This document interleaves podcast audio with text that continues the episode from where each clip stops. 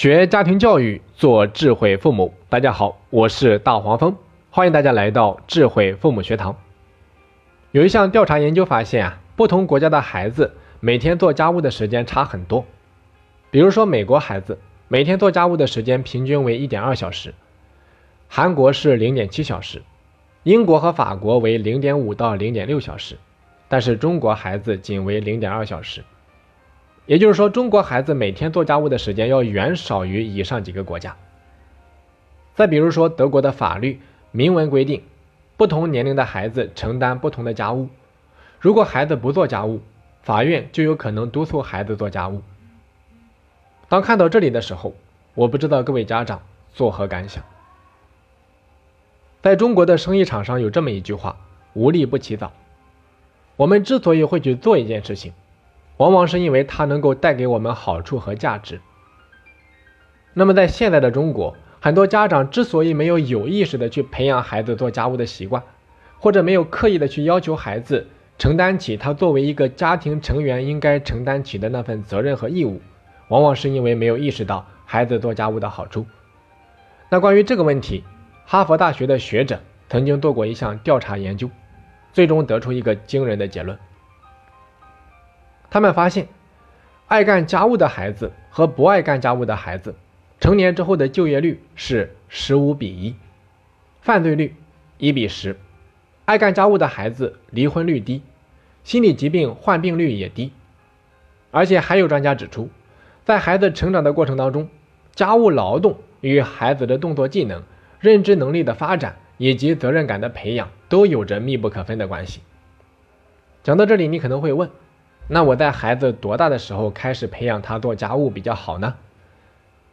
关于这个问题，我们曾经做过调查，最终发现，大部分的家长会觉得，等到孩子能够做家务，怎么也要上小学了吧？其实这是非常错误的一个观念。在这里，我可以很明确的告诉各位，两岁多的孩子已经完全可以做家务了。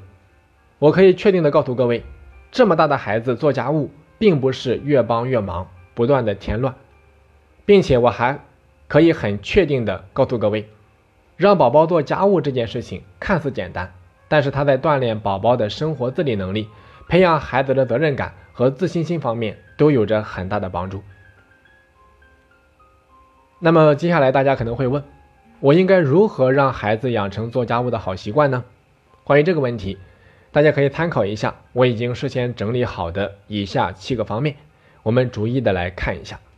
首先看第一条建议，在日常生活中，我们一定要给孩子做个好榜样。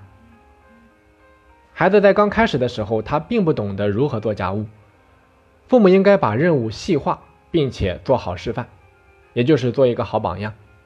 那如果你整天在孩子面前抱怨做家务又烦又累又无聊，孩子怎么可能会喜欢做家务呢？这只会给孩子传达一个信息，那就是做家务是一件非常可怕的事情，非常无聊的事情，非常累的事情。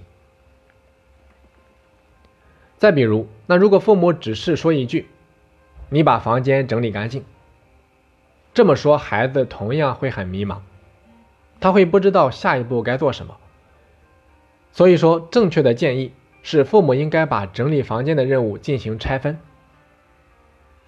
由大变小，大而化小，小而化了，什么意思呢？你可以这样说：把脏衣服放在篮子里，把玩具收拾好放进收纳箱里，把图书放在书架上，并且整理整齐等等。你看，这样简单一拆分，孩子就容易理解，也好下手去做。好，再来看第二个建议：重在参与，忘记完美主义。孩子做家务。重在参与，父母一定不能要求孩子把家务做得尽善尽美。对于一个年龄比较小的孩子来说，积极的参与比起结果来说更为重要。那如果你的孩子洗的袜子不够干净，他的桌子不够亮，不要去批评他的工作，批评只会挫败孩子的自尊，更会降低他与人合作的意愿。那如果某项工作要求每次都必须做得尽善尽美，那么这绝对不是一项适合孩子去做的工作。仔细的想一想，我们每个人，谁小的时候做家务不是从帮倒忙，瞎帮忙、乱帮忙开始的。所以说，孩子做的不够好，你可以给他做指导和示范，但是口不择言的批评只会伤害孩子做家务的劳动热情。好，再来看第三个方面，让孩子感受到自己的重要性。作为家长，我们一定要迎合孩子渴望被看作大人的需求，要告诉孩子他的工作非常重要，对这个家庭会起到很大的帮助，会因为孩子的参与，因此让全家人节省出更多的时间。我们可以一起去娱乐，比如说，你可以告诉孩子，只要擦完地，妈妈就有空陪你搭积木。你看，这样一来，孩子就很容易有了动力，他做起家务来才会干劲十足。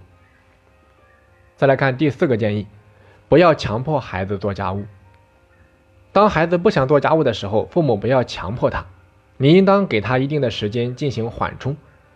比如说，父母可以这样跟孩子讲：“你可以再玩五分钟，但是五分钟之后你必须去洗碗。”这就是给了孩子一定的时间进行缓冲。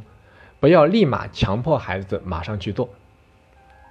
好，再来看第五个要求，啊，第五个建议，为孩子提供合适的工具。孩子还小，使用大人的工具做家务很显然是不方便的。作为父母，你要给孩子准备一个合适的工具，比如说让孩子扫地，不要一下子一上来就给孩子一把比他还高的扫帚。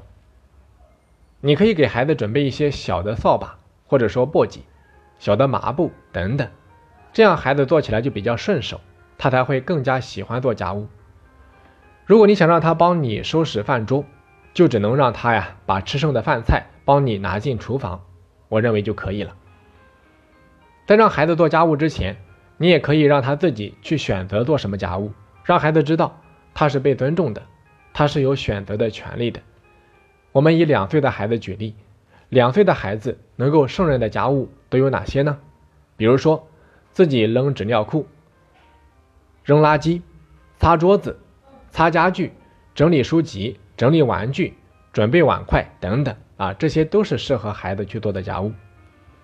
好，再来看第六条建议，给予表扬以及鼓励。那么，当孩子做完一定量的家务之后，父母要表扬他，或者说给予一定的奖励。当孩子把整个家务全部做完的时候，作为父母，我们也可以满足孩子一个合理的小愿望。好，再来看最后一条建议：家务是责任，一定要坚持。也就是说，让孩子做家务的目的必须要明确，因为做家务它不是看心情的兴趣爱好，你想做就做，不想做就不做，一定要把家务当成是一种责任，一项工作，让孩子持之以恒的坚持下去。